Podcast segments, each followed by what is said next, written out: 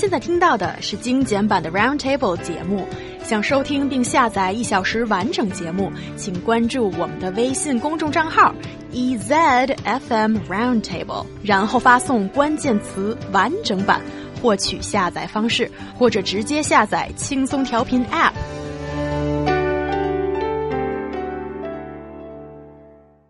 We've all done it. When a conversation gets boring, we pull out our smartphones and start playing with it.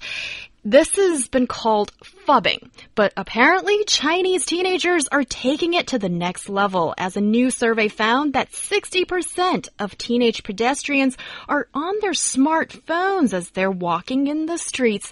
Is it okay? Guys, what's going on here? Oh, goodness. Let me tell you all about it. Okay. a survey released uh, by a nonprofit organization, Safe Kids Worldwide, with the support from FEDEX. Uh, so it would sound like FedEx, but I didn't want to say that because there's a delivering company called FedEx. Found teenagers are often distracted by the use of electronic devices while walking, which can cause traffic accidents. So it's been revealed that 93.1% of students surveyed in a, in a survey possess smartphones. 60.9% of those surveyed said they got distracted by the use of their electronic devices while walking and nearly half, 45%, of the respondents admitted that they themselves or their friends and family have nearly experienced pedestrian clashes while using smartphones, tablets, and gaming devices.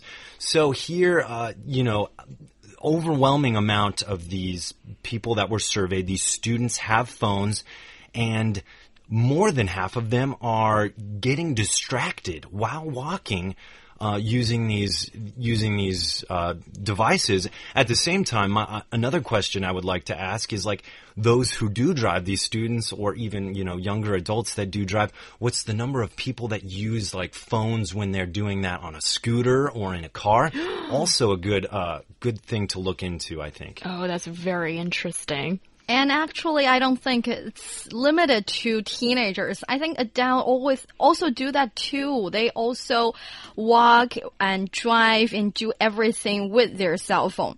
And actually, in some um, metro say, metro places and malls, they have this this uh, this warning that's saying you should not use your phone when you're on the elevator or when you're walking. They have this because more and more people are doing that. That's why they're warning people not to.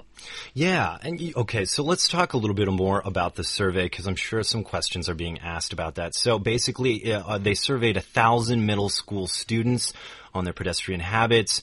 The students came from 10 schools in Beijing. Apart from that, the Kids Safety Advocacy uh, is measuring the risk of these students walking through school zones. And, uh, you know, a lot of these distractions, you're probably saying, well, what are they doing? Well, of course, maybe they're using like messaging friends. They might also be listening to music and making phone calls. Yeah, and it's really interesting that you guys keep on saying, oh, these kids are being distracted or adults are being distracted when, guys, I don't agree with you at all. That sounds like they're, you're shifting the responsibility of walking safely yourself to to the digital device?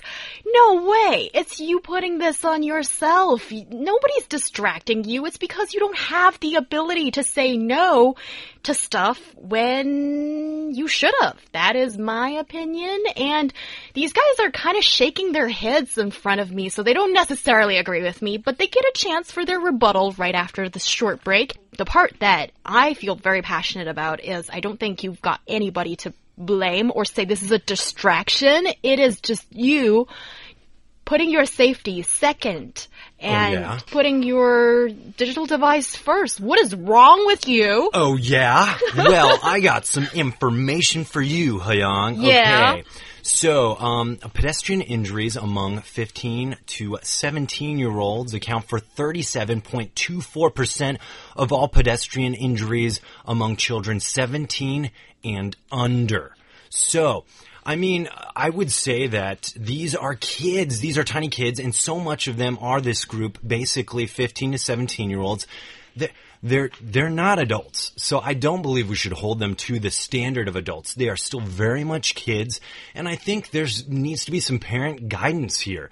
And that is, You know, like when I was a kid, I would have run across the street like a madman, not even thinking I could dodge traffic or I was invincible, you know? Even probably well into uh, 15 if my mom hadn't said, you know, laid down the groundwork and said, Ryan, look both ways before you cross the street. Always wait till you have a clear, you know, no problem zone to, to cross and, you know, these kind of things. But basically we're seeing a lot of these injuries are happening with kids. I agree with you when you're saying they need some guidance and they need someone to tell them they're not doing it right.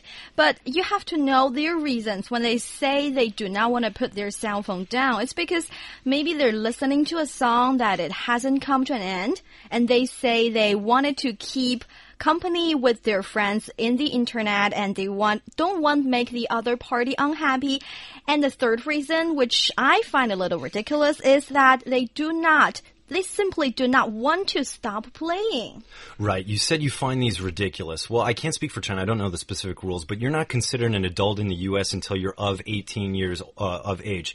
So these are kids. And of course, they are ridiculous. Kids do ridiculous stuff. They don't know any better. And what I'm saying here to both of you, but especially Young, I'm pointing my finger at you, girl. What's And up? I'm saying that you can't hold them to the standard of adults. I think if this was a different survey and we found that these were actually people who were considered adults, I would agree with you. But these kids need guidance. And basically, tablets are more available now than ever, and kids are getting them. So uh, parents need to join the, the, the current situation we're living in right now and be able to tell their kids, hey, dude, while you're walking, put that phone away.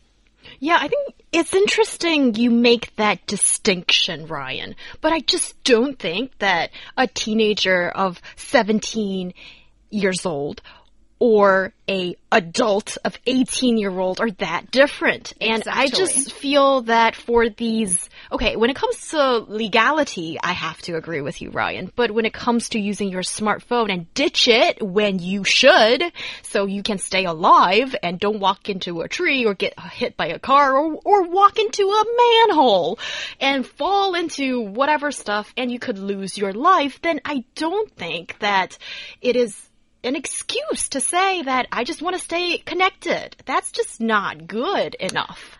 Well, I'd like to take a little step back and saying that um, maybe it's because when they're still kids, when they started to Teenagers. We're talking about teenagers Yeah, now. I'm, I'm trying to say when they're when they're still kids and they don't know how to see the world, they don't know how to think about things. Maybe their parents didn't tell them about the devices because they don't have it back then.